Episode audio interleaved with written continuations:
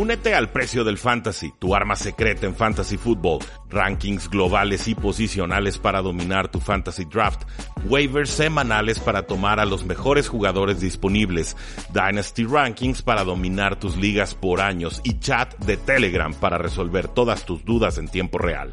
Visita stam.store diagonal precio NFL o da clic al link en este episodio para suscribirte.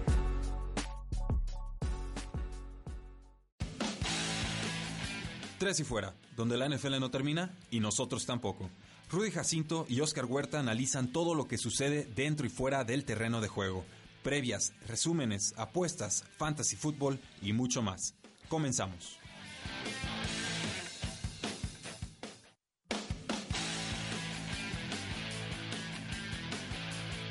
Saludos a todos y bienvenidos a un programa más de Tres y Fuera, donde la NFL no termina y nosotros tampoco. Mi nombre es Rudy Jacinto, me encuentran en Twitter como arroba paradoja NFL y es para mí un gusto, como siempre, poder platicar sobre todas las novedades de esta siempre complicada, siempre rápida y siempre acelerada National Football League, pero también hacer una previa de todos los juegos que estaremos eh, disfrutando tanto el día de hoy como mañana con el Monday Night Football. Y ahora, a diferencia de los últimos dos programas, tenemos a gente en cabina, compañeros del proyecto, eh, compañeros que han estado con nosotros desde hace ya bastante, bastante tiempo.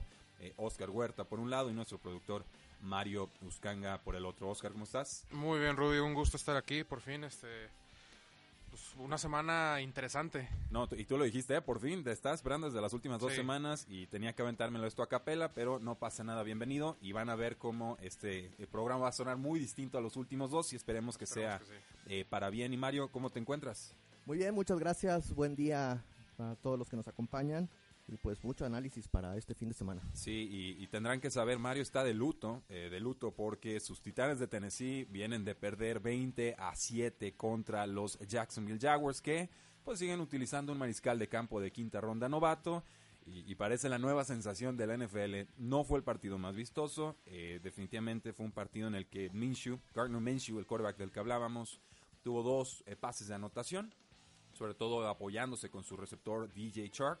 Y, de ahí en más fue la defensa de Jacksonville que golpeó hasta nueve veces a Marcus Mariota, una exhibición eh, que estadísticamente pareciera no ser mala de Marcus Mariota, pero quienes vieron el juego vimos o, vi- o vieron un quarterback que posiblemente esté en las últimas como quarterback titular de, los de los Titans, porque no, no nos resuelve mucho, no encuentra los pases sencillos, el pase profundo no existe, tiene mucha movilidad y no la, no la aprovecha, no se la piden por esquema. Eh, simplemente veo irreconciliable o muy divorciado lo que piden los entrenadores, lo que ofrece Marcus Mariota, lo que aguanta la línea ofensiva y cómo aprovechan a los talentos. Eh, tus impresiones, Oscar. Este, sí, Marcos Mariota está en el último año, por así decirlo, para poder comprobar que, valió la pena aquel pick en aquel entonces, segundo pick de, del draft después de Winston. Este, se han visto muy mal, sobre todo, como dices, por aire, Mariota atrasado en pases, corto en pases, no se ha visto como lo que esperábamos. Y los Titanes siguen dependiendo de él totalmente. Derrick Henry afortunadamente ha tenido unos buenos partidos. Este último no tanto. Lograron contenerlo y vimos lo que pasó. Entonces, los Titanes están en problemas y no, es- no me sorprendería pronto ver al, al suplente, Ryan Tannehill. Ahora, Ryan Tannehill viene a los Delfines de Miami y Ryan Tannehill no es la solución. Eh, No, lleva estoy de acuerdo. 7, 8 años ahí siendo la eterna promesa que no, que no despunta. Eh, Mario, ¿soluciones para los Titanes? Mira, ya desde la semana pasada veíamos en las redes sociales del- de, los aficionados de Titanes que pedían la cabeza de Mariota. Eh, esta semana eh, la cosa es distinta porque ahora están hablando de que fue la, la línea ofensiva la que no estuvo trabajando y ya empezaron a defender un poquito más a Mariota. La solución, eh, ay, eh, la verdad que sí está muy complicado para el equipo de, de Titanes. Tiene que trabajar mucho esa línea ofensiva. Se me hace que hay ahí una ruptura entre la línea ofensiva y el mismo coreback. Eh, no sabemos este hasta dónde vaya a llegar, pero vienen partidos más complicados todavía. Definitivamente, un duelo divisional, esos pesan Sí. doble. Ca- ya El cornerback, Jalen Ramsey, posiblemente este fue su último partido con los Jacksonville Jaguars. Eh, recordarán la semana pasada casi se agarra golpes con el entrenador en jefe. Eh, se le, también se le está escapando del- de las manos del Sí. equipo, pero bueno, esta, esta victoria es un bálsamo para poder resarcir algunas de esas heridas. Veremos qué equipos están interesados en firmar a Jalen Ramsey. Yo creo que todos. Sí. Y el dueño de, de los Jacksonville Jaguars ya dijo que él quiere mantener al jugador. Por lo pronto se habla de que están solicitando atentamente dos primeras rondas de draft por este jugador que está en su último año de contrato y que firmaría una extensión récord sin lugar a dudas. Sí, definitivamente creo que los candidatos son los que tienen picks tardíos como Kansas, contendientes que son para ganar ahora.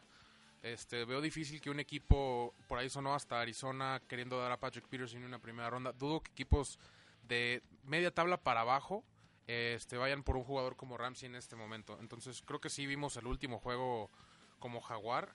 Este, ya sería cosa de ver a dónde se va. Yo creo que Kansas. Y es un jugadorazo, es de los que te borra por completo del mapa un receptor número uno del equipo rival y eso eh, no tiene precio en la NFL moderna. Es cada vez más raro encontrar esa clase de jugadores y por sus condiciones atléticas, tamaño, velocidad, etcétera, eh, te puede defender a prácticamente cualquier jugador de la eh, ofensiva rival. Eh, hay un tema que querías tocar, Oscar, y es precisamente por el, el, la transición de mariscal de campo que se va a dar con los gigantes de Nueva York. El eterno Eli Manning ya de 37, 38 años. Eh, 38, si no 38. Eh, ya no es titular con los gigantes de Nueva York. Hacemos el, el, paso al futuro.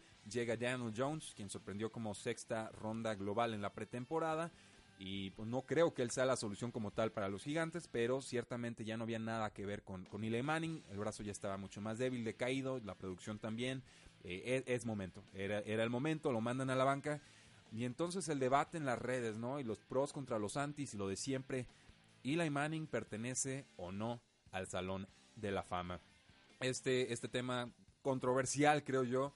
Y controversial porque en realidad no existen parámetros claros para determinar cuáles son los, digamos, los requisitos mínimos para poder ser, uh -huh. eh, primero, candidateable al Salón de la Fama y luego elegido al Salón de la Fama. Según yo, es una votación que se hace entre sí. 50 periodistas. Se esperan cinco años precisamente para que no sean decisiones eh, apresuradas, uh -huh. para dejar que la carrera del jugador maride de alguna manera. Pero eh, yo sí veo posturas muy arraigadas a favor y en contra. Tú estás a favor, yo estoy en contra. Con, este... Convénceme o, o, convence al pueblo. Bueno, quiero empezar antes que nada por la transición que mencionaste. Creo yo que no era el momento adecuado, sinceramente. No tienes a tu receptor número uno, tienes un equipo que todavía está lastimado de cierta manera, que puede ser un poco la razón por la cual Eli Manning no ha estado dando los números que se esperaban. De todos modos, no creo que hubiera dado los números que esperaba el general manager de los Giants. Pero le estás dando el beneficio de la duda. Exactamente. Entonces, bueno, ya lo sentaron y ya es momento de abrir la pregunta. ¿Creo yo que va a estar en el Salón de Fama? Yo creo que sí. Tú me dices que estadísticamente, obviamente no está al lado de los grandes como Drew Brees y como otros que, que incluso siguen jugando, como Tom Brady. O pero, Ben Roethlisberger o, o, Russell Wilson. Precisamente. O, hay como una lista sí, de no, ocho. Sí, hay varios que a lo mejor pondrías antes, pero este hombre ha hecho algo que nadie ha hecho en esta liga. Y eso fue este, invalidar una temporada perfecta de lo que yo creo que fue el mejor equipo de la historia. Okay. Eso para mí tiene algo de validez. No necesariamente creo que merece estar en el Salón de la Fama por sus estadísticas o por lo que ha hecho y lo que no. Simplemente el hecho de haberle ganado al mejor coreback de la historia, no una, dos veces, para mí sí tiene algo de validez o le da una gran razón por la cual está en el Salón de Fama. Y no solo eso, Eli Manning tiene el, el premio más preciado de cualquier jugador de NFL en la liga dos veces. Porque ¿El, muchos el dirán, MVP del no, Super Bowl? No, el MVP. El Super Bowl. Si tú le preguntas a cualquier jugador de la NFL qué prefiere, un MVP o un Super Bowl, te aseguro que escogen Super Bowl 100 de 100 veces. Sí, estoy, estoy de acuerdo. De hecho, esa en específico es una pregunta de scouteo y se las uh -huh. hacen en los scouting combines a los prospectos y hay algunos, no me creerás, que prefieres ser All Pro o prefieres este, llegar al Super Bowl y le dicen, no, no, pues ser All Pro y por eso, supuesto... Eso te dice mucho sobre que, el jugador. Que, quedan completamente descartados, pero bueno, es, es, me acuerdo de esa, de esa anécdota. Entiendo el punto y, y, dicen muchos, bueno, la historia moderna de la NFL no se puede escribir sin Eli Manning, sí. pero no por eso por default debería estar entrando al Salón de la no, Fama. Estoy de acuerdo que no por default, pero sí... Es un factor. Sí, hay razones. Es un sí. factor. Ahora, yo, yo me remito a los números y los números son importantes y, y, ni siquiera me tengo que meter a los números porque en realidad de 2012 a la fecha Eli Manning no existió en la NFL. O sea, tuvo un uh -huh. medio resurgimiento ahí cuando llegó el head coach Ben McAdoo y le empezaron a usar pasecitos más cortos, estilo ofensiva West Coast, como haciendo sí, San Francisco 49ers de los 80s y, y demás, pero eh, en realidad 116 victorias, 116 Justo a derrotas en 16 temporadas. Es una, tempor- es una carrera perfectamente promedio en cuanto a temporada regular. No fue un quarterback eh, estrella, top 5 para mí en prácticamente ninguna de sus temporadas. O sea, tendríamos en realidad que forzar mucho el recuerdo para Sí, decir en este año Eli Manning fue top 5 de, es- de esa camada o de esa generación o de, ese, de esa temporada como tal. Vamos, en realidad tú lo veías jugar y era un, un- un jugador competente, un jugador Sí. que arriesgaba y un jugador que se inflaba de intercepciones también, pero eh, se inflaba de intercepciones no al estilo de Brett Favre arriesgando y consiguiendo también esas jugadas de premio grande. Eh, para mí en realidad se quedaba muy, era mayor el riesgo y menor el premio con él. Sí. Se enracha en dos postemporadas, por supuesto. 2007, cuando elimina a los Patriotas de Nueva Inglaterra y les arruina la temporada perfecta, con la atrapada de casco de David Terry, innegable. Y luego en el 2011, con la atrapada de Mary Cunningham, un pase bombazo de 50 yardas entre dos receptores en la, en la banda, y, y con eso consiguen finalmente la serie anotadora. Eh, y esas quedan en el recuerdo y esas nadie se las va a quitar, y, y- y definitivamente se tienen que, que valorar como tales. Pero para mí tendría que combinarse temporadas regulares excepcionales con algo de postemporada o por lo menos que lo, lo de temporada regular sea tan superior, tan excepcional estilo Barry Sanders o Dan Marino Ujú. que entonces podamos hacer un lado lo de lo de postemporada. Yo con él le veo postemporadas, dos postemporadas nada más muy Sí. fuertes y un, un resto de carrera muy promedio. Yo creo que para mí, título personal, para entrar al Salón de la Fama tendríamos que pedir más. Eh, eh, diciendo esto, afirmando esto, yo sí creo que Eli Manning va a entrar al Salón de la Fama. Creo que se van a dar las condiciones para que, para sea. Yo me esperaría.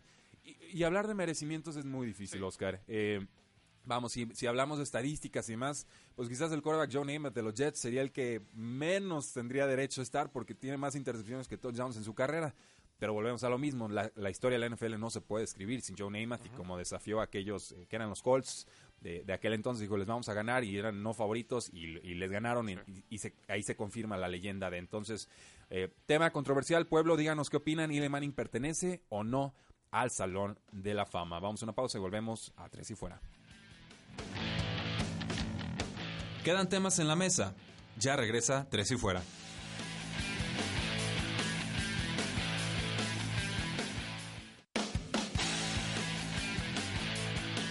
Entramos al segundo cuarto de Tres y Fuera y estamos listos para platicar sobre cada uno de los juegos que tendremos en, este, en esta cartelera de domingo, pero por supuesto también del Monday Night eh, Football. Oscar, empiezan los Falcons contra los Indianapolis Colts, un juego con un over-under de 47 puntos totales y en el cual Indianapolis, sorpresa, estando en casa, es favorito por un punto y, y medio. ¿Crees que es correcta la línea? Falcons tiene mucho arsenal, le cuesta jugar de visitante. Los Colts no han perdido mucho la brújula a pesar de haberse quedado sin Andrew Luck porque Jacoby Brissett creo que ha estado administrando muy bien eh, esa ofensiva. Eh, a mí los Colts me han gustado mucho, más de lo que yo personalmente esperaba, y los Falcons al contrario, no me han gustado tanto como quería. Entonces creo que la línea no está equivocada, un punto y medio se me hace bien, dado que la casa en sí vale de dos y medio a tres puntos. Me agrada la línea y creo que va a ser un partido muy cerrado. Como dijiste, Falcons batalla de visita y no, definitivamente no es lo mismo. Si en casa de repente batalla en visita, no se diga. Entonces creo que yo, yo creo que va a ser un partido cerrado, pero me gusta la casa. Ok, sí, a, a mí también me gustan los Indianapolis Colts en este, en este duelo. Sí esperaba más de Falcons eh, a inicio de temporada y con todo y los Colts perdiendo a su, a su Andrew Luck, sí esperaba un récord por lo menos de 8 victorias y 8 eh, derrotas. La línea abrió en 2.5, bajó a 1.5, así que al público apostador por lo menos le está llamando la atención apostar por los Falcons. Falcons no ha podido establecer el juego terrestre con Devonta Freeman, ni con Ito Smith, ni con Quadri Allison, ni, con nadie que está en ese, en ese backfield. Es, una realidad que todo lo están haciendo por aire. Y no hay problema porque por aire es normalmente la mejor forma de ser eficiente en la NFL, pero no cuando es corto yardaje y no cuando estás en zona roja, que a veces a los Falcons le- les cuesta mucho eso. También eh, pues vigilar las intercepciones de Matt Ryan. Es cierto que ha lanzado muchos touchdowns, pero creo que tiene siete Cinco y intercepciones. cinco. Cinco y cinco, exacto. Cinco touchdowns, cinco intercepciones. La temporada pasada creo que se quedó con siete Sí. intercepciones. Entonces, seguramente estará superando eh, para mal esa marca de la temporada pasada. Vamos entonces los dos con los Indianapolis Colts. Sí. Excelente. Los Broncos de Denver enfrentándose a los Green Bay Packers. Eh, voy a tomar a los Packers. Es Aaron Rodgers contra Sí. Joe Flacco. Eh, es favorito eh, eh, Packer. Por 7.5 puntos. No se ha movido la línea. El over-under está en 43.5. Entonces se esperan pocos puntos en este duelo en el Lambeau Field. Pero yo aquí sí veo una situación trampa, Oscar. A ver qué te, qué te parece, qué opinas. Checo el calendario y veo que abrieron el kickoff contra los Osos de Chicago. Semana número 2, otro duelo divisional muy complicado contra los vikingos de Minnesota. Tienen este juego, lo reciben en casa, pareciera estar muy a modo contra los Broncos de Denver que vienen flojitos. Y la próxima semana tienen semana corta, Thursday Night Football y se enfrentan a las Águilas de Filadelfia. ¿No es este un punto de decepción? Que ya estén pensando quizás en el juego a futuro y que se descuiden aquí y los Broncos le puedan dar la sorpresa? Podría serlo si fuera cualquier otro equipo. Déjame decirte, eh, la experiencia Joe Flaco que esperaba John Elway ha sido totalmente errónea. Yo creo que... Como con todos los mariscales de campo, menos, menos, menos el primero, curiosamente. Entonces creo que desde ahí partimos mal. Y no solo eso, la de, el- se supone que iba a ser esta una de las, de las defensivas más impresionantes de los últimos años y nos vendieron muchísimas cosas. No llevan ni una sola captura al coreback. Ni una sola. Con Von Miller y Bradley Chop, que se puede decir que es el mejor dúo de, de linebackers externos, no llevas ni una captura al coreback, eso es preocupante. Sobre todo con el coach que supuestamente es un genio defensivo. Entonces, podría ser un juego trampa si fuera contra otro equipo, no sé, los Lions, por ejemplo, algo al- media tabla, pero que te puede dar tu sorpresa con un con buenos jugadores, con, con un quarterback bastante decente, como lo esperaríamos de Joe Flaco, pero no, no, lo- no es así. Yo creo que más bien el juego trampa podría ser la siguiente semana, podrían llegar cansados, podrían llegar, no, podrían no esperarse algo de Filadelfia. Ya está. Eh, pues los Broncos de Denver tienen muy repartido su juego terrestre con Philip Lindsay y con Royce Freeman, literal, por aire y por tierra, muy balanceados, prácticamente un split 50. eh, 50. Emmanuel Sanders brilló la, la semana pasada, parece que está bien recuperado de su lesión del tendón de Aquiles, pero eh, de acuerdo, la defensa no está haciendo lo que nos prometieron y Joe Flaco es exactamente el mismo Joe Flaco que hemos visto en otras ofensivas desde hace muchos años. Eh, denme a los Packers, denmelos bien, creo que van a establecer el juego terrestre como tan obsesionados están, pero que le den más acarreos a Aaron Jones que Jamal Williams, hay una diferencia de talento tan grande y, y el equipo, o por lo menos el head coach Matt LeFleur, parece estar muy empecinado en balancear sus toques de, de balón. Sí. No sé si para que no se lastime, si porque le gustan los dos o, o porque lo invitó a una cena a Jamal Williams, no tengo idea, pero definitivamente hay una, una brecha de talento muy significativa y creo que cada balón que corren y no le dan a Aaron Jones es una oportunidad desaprovechada. Ahora, Aaron Rodgers tampoco ha sido la versión brillante de, de antaño, y, y esa versión no la habíamos visto ni siquiera el año pasado. Entonces creo que ahí también puede haber un, un ligero estancamiento de los Packers a la ofensiva, pero creo mucho en su defensiva. Esa sí es todo lo que me prometieron y más. Vamos con los eh, Packers. Eh, uno de los dos juegos que tienen más de 20 puntos de diferencia en el spread, y esto es rarísimo en la NFL, ha pasado unas 10, quizás unas 12 Diez, veces. De hecho, son 10 10 veces. Son 10 en los últimos no sé En cuántos la- años la leí historia. hace poco. Y tenemos dos en una semana. Y esa es la sorpresa. Tenemos dos juegos en los que se pronostican palizas inusitadas en una misma semana. Y en las- los que juegan Survivor, pues aquí lo tienen Patriotas o Dallas, parecen las selecciones obvias. Vamos con el juego de los Patriotas de Nueva Inglaterra. En, en casa reciben a los Jets de Nueva York. Unos Jets que ya perdieron a su quarterback número uno, Sam Darnold, por mononucleosis. Perdieron a su quarterback número dos, Trevor Simeon, por una lesión de tobillo muy, muy fea. Y ahora van con Luke Falk. Una, sí, le cayó un Miles Garrett encima, nada más. Y ahora van con su quarterback número 3, una ex selección de los Tennessee Titans, si recuerdo bien. Séptima ronda, Luke Falk. No me gustó, pero nada como prospecto colegial. Me parecía pies de plomo y nada, nada que destacar en realidad. Lo meten así de forma muy forzada contra los Browns y obviamente desaparece la, la ofensiva. Le dan 30 toques de balón al corredor Le'Veon Bell, uno que otro pasecito a Robbie Anderson y es más o menos lo que pudiera esperar, unos 2, 3 pases, 5, 7, 10, 15 a Jamison Crowder, pero no veo por dónde los Jets le vayan a hacer daño a esta defensa tan asfixiante de los Patriotas y, y sobre todo pues que a la ofensiva también estén carburando. Eh, pues mira, Luke Falk fue el pick 199 de la sexta ronda y, Me suena familiar. y va a ser titular contra Tom Brady. Entonces, 199 de 199 sexta ronda. de sexta ronda. Es, es algo curioso, no creo que se vaya a repetir la historia, ni mucho menos. Luke Falks no me desagradó lo que vi. es- tiene un brazo bastante educado, no, no quiere hacerse el héroe, que es algo que a mí me agrada. Eh, Me dices brazo bastante educado y me lo imagino saludando a todos Sí, en la sí. calle. No, no, pero tiene un brazo que, o sea, los pases fáciles no los va a fallar, te cumple con lo que tienes que hacer. Pero la realidad es que los Jets son totalmente inoperantes sin su coreback titular. Fuera Trevor Simeon, fuera Luke Falk, o fuera Brian Hoyer, o quien tú quieras. Eh, Darnold es el único que ha sido capaz de medio mover a estos Jets. Digo medio mover porque no se vieron tampoco tan bien en semana 1. Entonces, yo creo que tienes que esperar muchísimos más toques a Le'Veon Bell, lo cual espero no sea contraproducente al futuro, causando una lesión o algo por el estilo.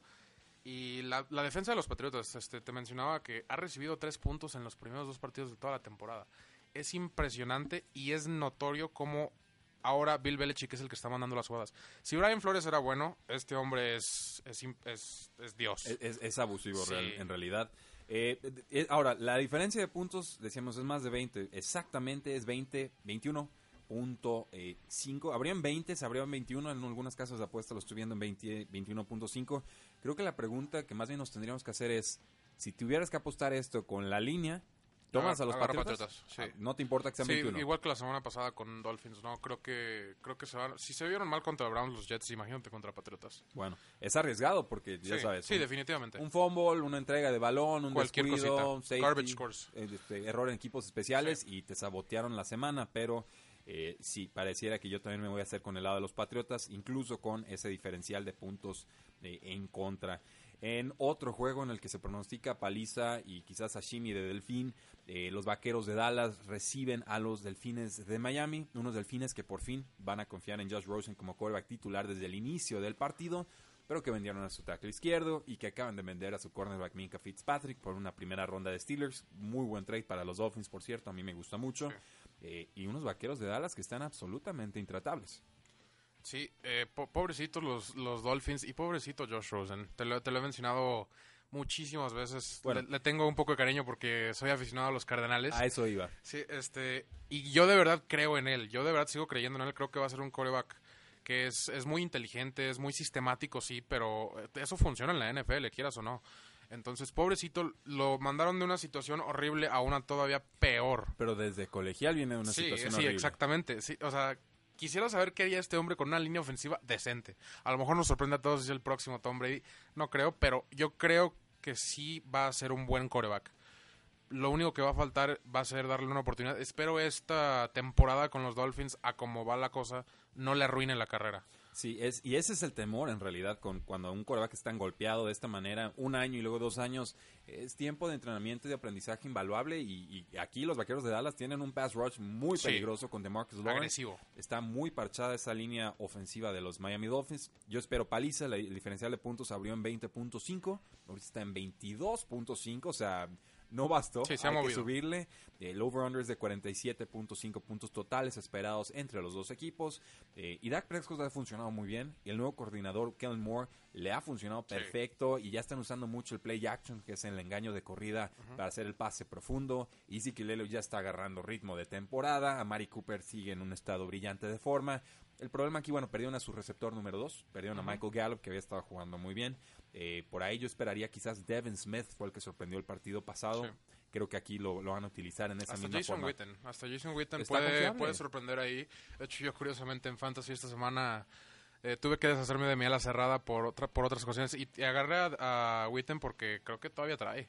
Y sobre todo contra un equipo como Miami Dolphins creo que puede ser algo bueno. puede inflarse. Así que vamos con los vaqueros de Dallas. Creemos que van a ganar por una cantidad significativa. Y antes También cubre la línea, yo creo. también deben de cubrir la línea. Vamos a una pausa y regresamos a tres y fuera.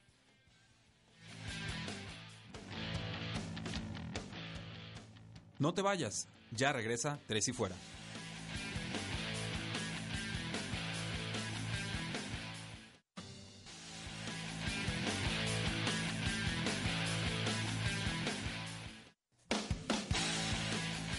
Llegamos al tercer cuarto de tres y fuera. Vamos a platicar sobre los vikingos de Minnesota que reciben a los Oakland Raiders, pero no sin antes mandar un saludo al público. Claro que sí, un saludo al licenciado Francisco Robles que nos está escuchando. Espero le esté gustando mucho el programa. Así es, y tenemos preguntas del público también. Arturo Alonso nos dice, ¿qué nos deja Luck siendo una eterna promesa que se retira sin ganar? Eh, eterna promesa me suena que no hizo nada. Sí, a mí también. Y, y, sí- y sí hizo. El problema es que se fue muy pronto que al inicio de su carrera lanzaba muchas intercepciones y que no tenía una línea ofensiva. O sea, y que No, tenía sí, malos... la, la tuvo hasta el último año. No, pues gracias, ya cuando estaba todo roto. Entonces, eh, vamos, se retira sin ganar un Super Bowl. como tantos Sí. otros. O sea, e- ese es el punto. El- con Locke sí sé que se nos queda el, el que hubiera pasado, sí, pero eh, lo que hizo no me parece reprochable de ninguna manera. Sí, no, o sea, eso es un... Es un... ¿Cómo lo pongo? Es, es poca, poco lo que vimos, pero lo que vimos fue bueno. Entonces yo creo que eventualmente se hubiera ganado el Super Bowl, sinceramente. sí? yo, yo estoy completamente seguro, estaban armando algo muy interesante en Indianapolis y creo que si hubiera ganado el Super Bowl, lamentablemente se tuvo que ir antes, pero también se entiende. Se entiende y creo que no se va por la puerta de atrás ni nada. No, no, no, es, es muy, es muy respetable, ¿sabes? Con muchos millones en el Sí, bolsillo. definitivamente. Eh, hasta con 25 millones hay extra que le dio el equipo. En caso de que algún día quiera volver, no se los van a, a pelear. Pero definitivamente se le va a extrañar a Andrew Locke. Yo también creo que eh, ese duelo Andrew Locke contra Patrick Mahomes, Colts contra Chiefs, iba a ser el duelo de la siguiente década. Lo dije muchas veces y el retiro sorpresa pues nos deja sin esa posibilidad. Pero hay otros mariscales de campo que van en ascenso, otros de salida y, y le pueden hacer esa pelea a los eh, Chiefs definitivamente. Solo agregar con lo de los Patriotas de Nueva Inglaterra, Antonio Brown ya fue cortado del equipo, le duró una semana el gusto. 11 días. Siguen las acusaciones de violación, hubo una segunda acusación, inocente hasta que se demuestre lo contrario, lo, así funciona nuestro sistema legal, pero lo que sí podemos comprobar y demostrar en este momento es que amenazó en red social a la segunda acusadora y se volvió público y el abogado presentó esa información a la NFL y entonces los Patriots dijeron, ¿saben qué? O sea, todo lo que tenías antes podrá ser cierto o no y, y íbamos a esperar el proceso, esto que acabas de hacer es, es tangible, es real, te nos vas. Y además, sin pagarle un solo dólar porque estaban protegidos por contrato. Parece que el dinero garantizado entraba la próxima semana y entonces le van a dar las gracias. Sí, mira, los Patriotas son el estándar dorado, por así decirlo, de la NFL. Entonces, cuando ya el, el equipo que, que puede Rehabilitar tu carrera. sí, rehabilitar tu carrera y sobre todo aguantar todo el drama externo y que no les afecte nada son los Patriotas. Ya cuando los Patriotas te dicen, ¿sabes qué? Eres demasiado para nosotros, ya, ya está preocupante. Ya, ya sus agentes y gente cercana a él ya deberían de empezar a ayudarle más por ese lado que en realidad por el lado de fútbol americano. Es, es claro que con el fútbol americano no tiene problemas, es un No. talento excepcional y que desafortunadamente se está desperdiciando. Yo creo que esta temporada ya no juega y quién sabe, tiene 31 años, tendría 32 la próxima temporada. Si ya un equipo está dispuesto a tomarse ese, esa molestia de un receptor de 32 años con problemas, ya es algo muy diferente. Yo, yo creo que su estilo de juego es tal que podría durar muchos, muchos años más al estilo Larry Fitzgerald. O sea, es un Sí. jugador muy técnico, no es alguien que realmente por condiciones físicas esté ganando todo el tiempo y, y- y domina la psicología del juego y sabe cómo engañar Sí. al rival. Eh, pero se tiene que resolver favorablemente su situación legal y si no, yo creo que hasta ahí llegó este, es- este Sí. jugador que quizás, yo creo, sí pertenece al Salón de la Fama. Digo, si entramos a tema, pero Sí, va a estar es- polémico por este tema sí, extra va a ser- cancha. exactamente, va a ser un tema polémico. Ahorita, al momento, yo creo que no. No. Es- No ha habido mejor receptor del 2012 a la fecha. Estoy de acuerdo, pero Y estamos en 2019, ¿eh? son siete pero años. son- es, es como el- es como si te digo que Andrew Locke merece estar en el Salón de la Fama. Andrew Locke no fue el mejor quarterback siete años. Antonio Brown sí fue el mejor Puede ser. receptor siete. Bueno. Bueno, a mi gusto, o a mi gusto yo creo que le faltan un poco un poco más.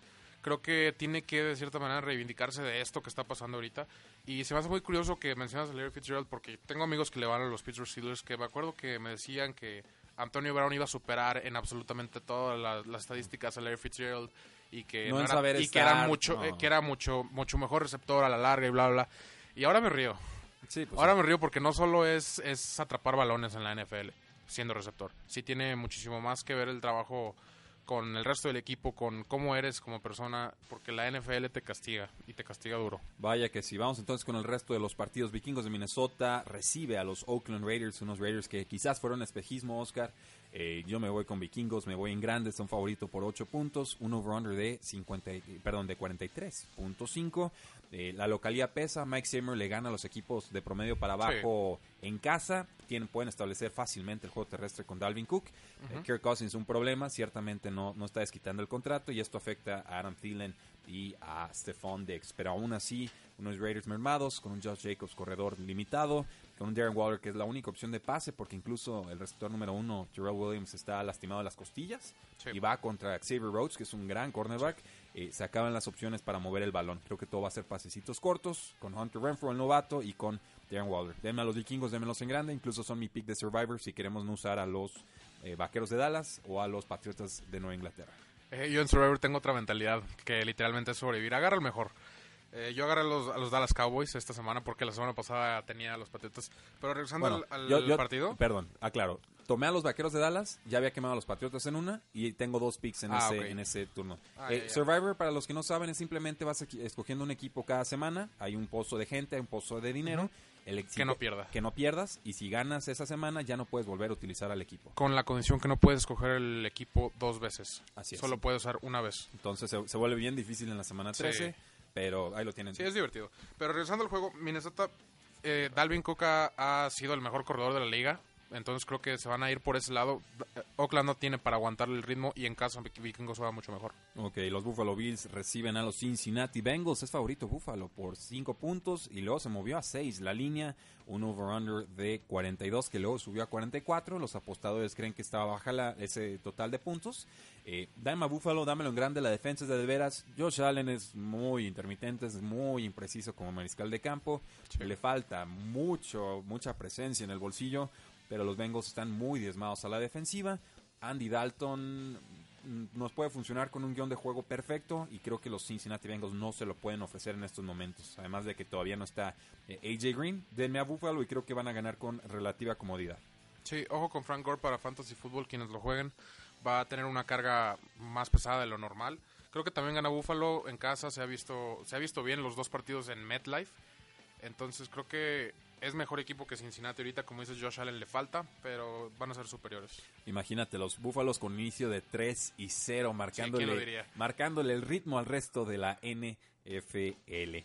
El juego de la semana para mí, los Baltimore Ravens visitan a los Kansas City Chiefs, duelo de Arrowhead Stadium, Lamar Jackson contra Patrick Mahomes y Andy Reid. Eh, vamos, esto, es- esta cartelera está fenomenal. Llevaba esperando este juego desde pretemporada. A grandes rasgos, ¿qué esperas de este duelo? Eh, muchos puntos. Va a estar lloviendo. Va a ser un juego rápido, pero también va a ser un juego mu- muy raro por la, por la misma lluvia. Se espera mucha lluvia. Y estamos hablando de que el balón es resbaloso, el campo se vuelve. Se, se convierte en condiciones no tan favorables. Y un juego tan explosivo como el de ambos puede verse afectado. Definitivamente, y todavía no está Tariq Hill, pero ya lo vieron la semana pasada de Marcus Robinson y Nicole Hartman y Sammy Watkins con menor participación, más targets, menos producción esta vez. Eh, Sí, pueden bueno, hacerle no. daño a cualquier secundaria. No siempre puede tener los tres touchdowns. No, no, pues, tiene que balancearse esto. Travis Kelsey también ha estado algo calladito en la temporada, productivo, pero no espectacular. Creo que la, def- la defensa, la secundaria de los Baltimore Ravens es vulnerable. Creo que Patrick Mahomes es el peor quarterback al que podrías enfrentarte si tu secundaria es vulnerable. La defensa de Kansas City tampoco es nada espectacular, permite Sí. muchos puntos, capturas, entregas de balón, esas sí te las puede generar. Yo espero un tiroteo, espero mucho, incluso juego terrestre de Baltimore y que le puedan mover las cadenas así a los Chiefs, como tratando de congelar al, al quarterback Patrick Mahomes, pero al final del día confío más en, en Mahomes y en Andy Reid que en lo que todavía nos están Sí. mostrando los, los Baltimore Ravens. Que, Que no es malo. No, es, es espectacular. Si gana Lamar Jackson este, este juego, empiécenmelo a sonar para MVP de la Sí. temporada, ¿eh? Definitivamente de acuerdo. Ahí dejamos ese apunte. Filadelfia recibe a los Detroit Lions. Filadelfia está muy diezmado al ataque, incluso algunas bajas defensivas. Receptor número uno fuera, receptor número dos fuera. eh, por ahí el Suala Serrano número dos fuera. Sí. eh, linebacker fuera.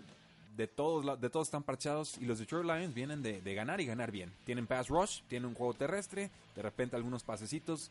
¿Pueden dar la sorpresa contra Filadelfia? Sí, la línea defensiva de Detroit me ha gustado bastante desde, desde que empezó la temporada.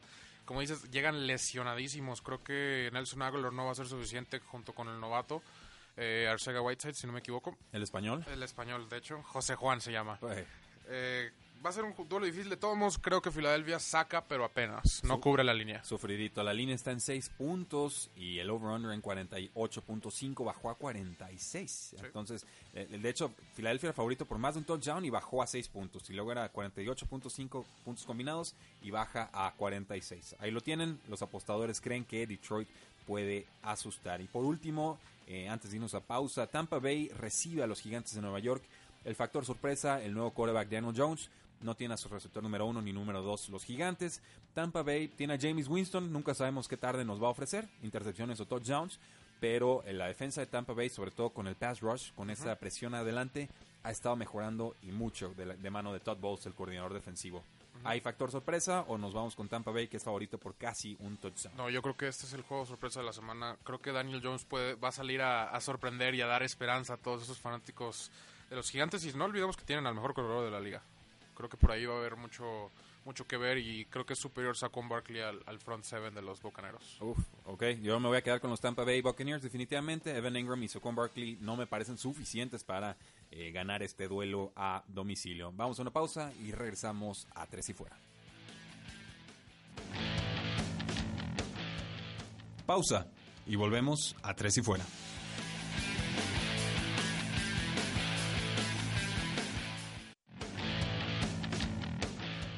Inicia el último cuarto. Tres y fuera.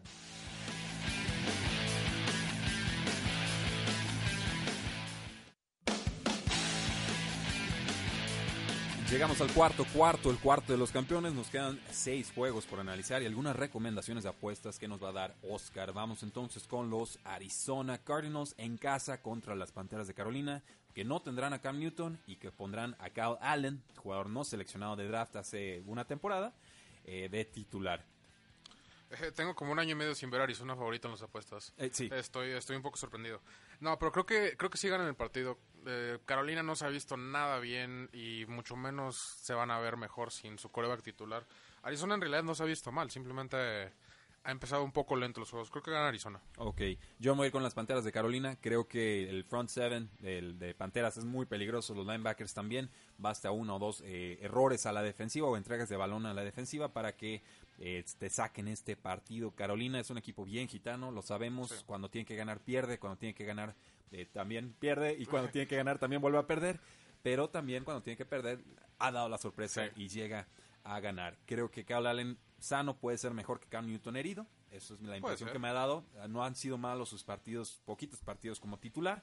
Me voy con las Panteras, mucho Christian McCaffrey, mucho Greg Olsen. Quizás los más castigados sean los receptores abiertos de, de Panteras, sobre todo porque a Arizona le ha costado mucho convertir en zona roja. Creo que ese Sí. es el- un factor. Sí, es el, peor, el equipo Importante. número 31. Solo 20% de las veces que ni a zona roja. Eh, Los Ángeles Chargers reciben a los Houston Texans. Chargers favorito por 3 puntos. Over-under, eh, total de puntos esperado de 48. Eh, denme a los Chargers. Sé que están diezmados, sé que están mermados. Houston le puede anotar a cualquier equipo, pero eh, creo que la defensiva de Chargers, con todo y todo, puede ser más competente que la de los Houston Texans. Eh, a mí se me hace que se ven muy débiles los Chargers sin sus jugadores que, que pues, le dieron tantas alegrías el año pasado. Derwin la de- James, la defensiva, ex- exactamente, específicamente Derwin James les está haciendo mucha falta. Los Tejanos se vieron mal la semana pasada, pero la primera semana se vieron muy bien. Espero ver los Tejanos de semana 1 y creo que sacan el juego. Ok, bueno, vas con los Texans. Yo normalmente me equivoco con los Chargers porque les tengo más fe de la que debería, pero eh, en un juego en el que tengo dudas, la localía para mí es, es un factor decisivo. Aunque esta es la localía que menos pesa en toda la NFL, hay Sí. que decirlo. Seguramente el estadio estará lleno de eh, tejanos. Los Seattle Seahawks reciben a los Santos de Nueva Orleans que perdieron a Drew Brees fuera por 6 a 8 semanas. Estará, creemos, Teddy Bridgewater bajo centro. Habrá participación del otro quarterback Tyson Hill, que es un todólogo. Eh, denme los Seahawks, denmelos eh, bien. Son favoritos por 5 Sí. puntos. La localía pesa. Eh, Sean Payton acaba de tener extensión de contrato a 5 años. Y qué forma de estrenarlo, ¿eh? Sí, no, la localidad pesa y esa es de las que más pesa en toda la liga. A mí también denme los Seahawks, creo que cubren la línea sin problemas y va a ser un partido relativamente de un lado. No, no le veo mucho futuro a esa ofensiva de, de los Santos. Ok, ¿tú crees que alcanzan a salir tablas? Tres victorias, tres derrotas de esta Eso sería, eso sería ideal para ellos, sinceramente. Que Bridgewater saliera a punto 500 de esta lesión de, de Drew Brees sería un logro. Y sería...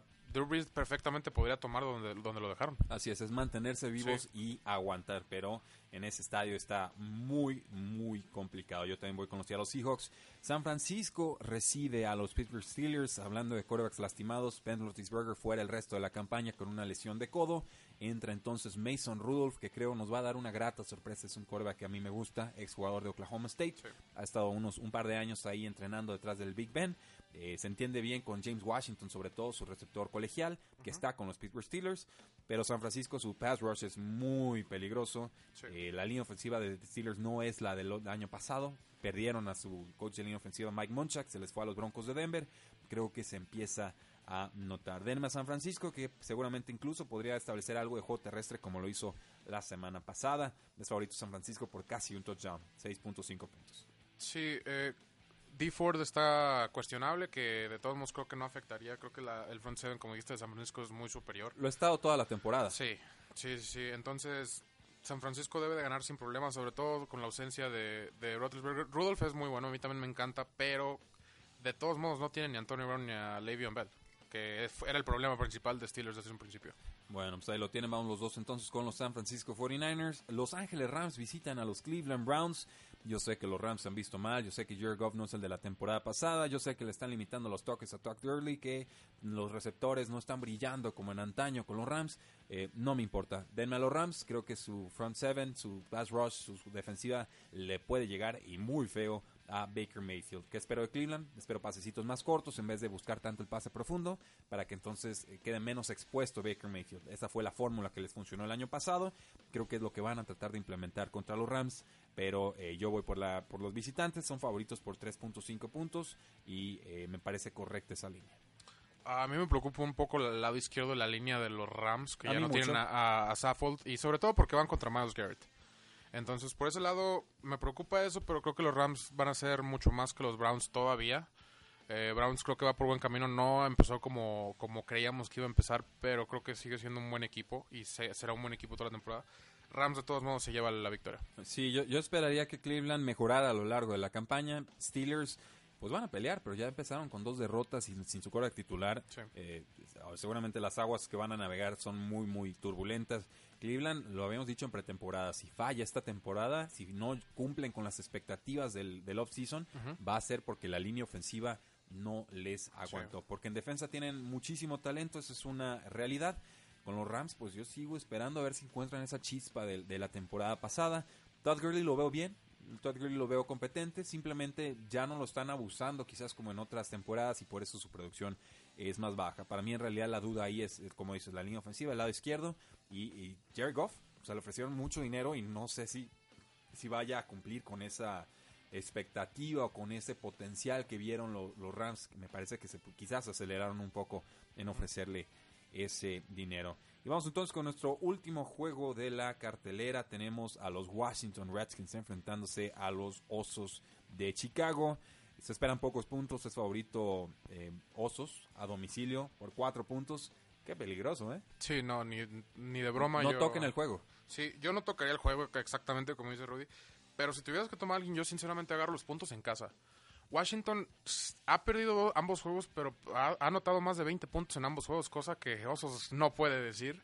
Trubisky se ha visto muy mal y la defensa de Washington no es cualquier cosa. Tiene jugadores clave que no se ha- han sabido jugar juntos, como Josh Norman. Este, ha tenido ha tenido buenos jugadores en la defensa. Landon Collins es otro que me viene a la mente. Y creo que va a batallar Trubisky. Sí, eh, aquí la pregunta, claro, el quarterback Mitchell Trubisky. Dos muy malos juegos, una regresión brutal, una incapacidad absoluta de encontrar a sus receptores y esto pues afecta a todo lo demás que tratas de hacer al ataque. La defensiva de los Osos quizás siga siendo la mejor de toda la NFL, Sí. ¿eh? porque le dejó en 10 puntos a los, a A los los Green Bay a Packers. los Packers. Y, Y- unos Packers que jugaron bien. Sí, y a los Broncos también los estuvo secando bastante. O sea, Sí. la ofensiva tiene que meter las manos o este equipo no va a dar el paso hacia adelante. Y, y sobre todo por, por lo bien que empezó Green Bay, eh, por lo menos en resultados, creo que en rendimiento ofensivo todavía pueden mejorar. Y también los vikingos de Minnesota, pues tienen un plan y lo van a seguir a, a- a cabalidad. Entonces, o, o despiertan pronto los osos de Chicago, o se van a enterar por las malas que Mitch Trubisky no es el quarterback que necesitan a futuro. ¿A quién tomas para ganar este juego? Eh, yo tomo a los Redskins. Ok, yo, yo me voy a quedar con los Osos de Chicago. parejo. Creo que la defensiva una vez más va- les va a sacar el, el resultado. Y entonces, Oscar, danos algunas recomendaciones para el público Eh, apostador. recomendaciones. Eh, la apuesta segura para mí es Kansas menos 6. Creo que el partido en Arrowhead es, es muy diferente a cualquier otro partido y Kansas ahorita está jugando demasiado bien, jugando aún mejor que el año pasado. Eh, un parlay que yo metería, yo generalmente no soy de meter parlays, pero sé que a la gente les gusta mucho y les voy a recomendar. Eh, me gusta tomar Green Bay, Green Bay menos 7 puntos con las bajas del partido de Atlanta. Creo que ese partido va a ser de pocos puntos y Green Bay creo que va a cubrir sin problemas esa línea. Ok, eh, me gustan. Sí, o sea, le estás apostando a equipos eh, con buenas ofensivas, Sí. a equipos que, que van a estar, digamos, en la contienda según los, los, los puntos esperados. ¿Qué más estaremos vigilando entonces en esta eh, jornada? Es la semana 3, Hay muchos equipos con récord de dos victorias y dos derrotas. Sí. Eh, perdón, y cero derrotas. Muchos equipos también con eh, cero victorias y, y dos derrotas. Eh, ¿Quién quizás de los que están 0 y 2 crees que puedan despertar? ¿Y quién de los que están quizás 2-0 crees que puedan ser un, un bluff total? Eh, de los que están 0 y 2, de los que acabamos de hablar, es- eh, los Redskins, como te iba diciendo, creo que no han jugado tan mal como creemos. Creo que ha sido problemas de cocheo, eh, Los de siempre. ajustar al segundo tiempo, cosas así. Creo que los Redskins puede ser un equipo que salgan esta semana. No creo que sean buenos el resto de la temporada, sinceramente, por su situación de Korak. Pero esta semana creo que puede ser algo que te sorprenda un poco más. De los que son de mentiras, Búfalo. No crees en Buffalo. Buffalo, me cuesta mucho trabajo creer en ellos. Eh, sobre todo porque su, su coreback no, no ha mostrado grandes, grandes cosas Como- por aire. Como coreback es gran corredor. Sí, exactamente, es lo que dirían de Lamar Jackson. Eh, Buffalo es el que no me la creo. Creo que Cincinnati puede por ahí sacarle una sorpresita. De todos modos creo que gana el juego Buffalo, pero no, no, no agarren tanta confianza con Buffalo. Ok, sí, yo, yo de Buffalo esperaba una temporada 7 y 9. o sea, Cuando siete- mucho. Sí, cuando mucho. y obviamente este inicio pues, no, quizás nos obliga a replantear las expectativas, pero tampoco hay que sobre reaccionar. Creo que Sí. eh, apenitas le sacaron el juego a los Jets 17 a 16 y pues sí, se vieron mucho Que, mejor que la ese es semana otro pasada. equipo que para mí es mentiroso. Los Jets, todo mundo cree que son igual que los Dolphins y, y están muy lejos. En cuanto regrese Darnold, eh, ese equipo va a cambiar por completo. Sí, yo le tengo mucha fe a, a Sam Darnold. En líneas generales, creo que aquí tenemos que estar eh, vigilando los grandes favoritos. O sea, los, los Rams, bien que mal, ahí siguen en la Sí. pelea. Los Santos de Nueva Orleans, ver si pueden aguantar. Los Steelers, ver si pueden responder, despertar. Los favoritos ya los conocen, son los Patriotas en estos momentos, son los Kansas City Chiefs por ese lado de la AFC. Quizás los Baltimore Ravens, esperemos confirmación o que nos desmientan esta semana si son ese contendiente o aspirante a. Y del otro lado, yo le sigo teniendo mucha fe a Filadelfia. Yo le tengo poquita no. menos fe. Eh, bueno, pues deja que se curen de las lesiones Sí. los muchachos. Eh, los Rams creo que van a estar ahí. ¿Quién crees que ahorita sea el favorito para llevársela de la NFC? La NFC, qué buena pregunta. Está difícil. Está difícil esa.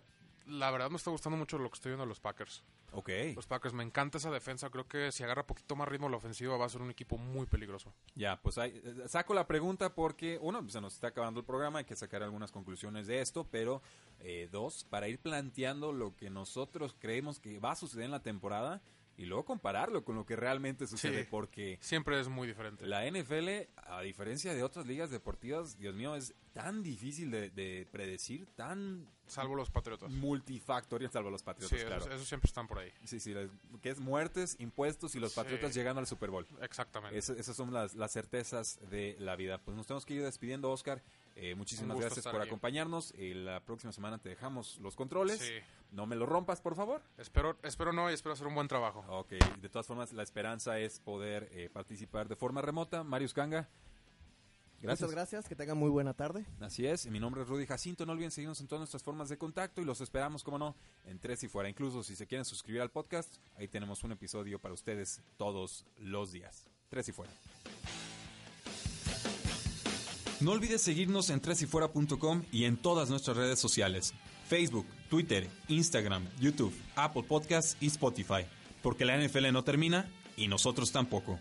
Tres y Fuera.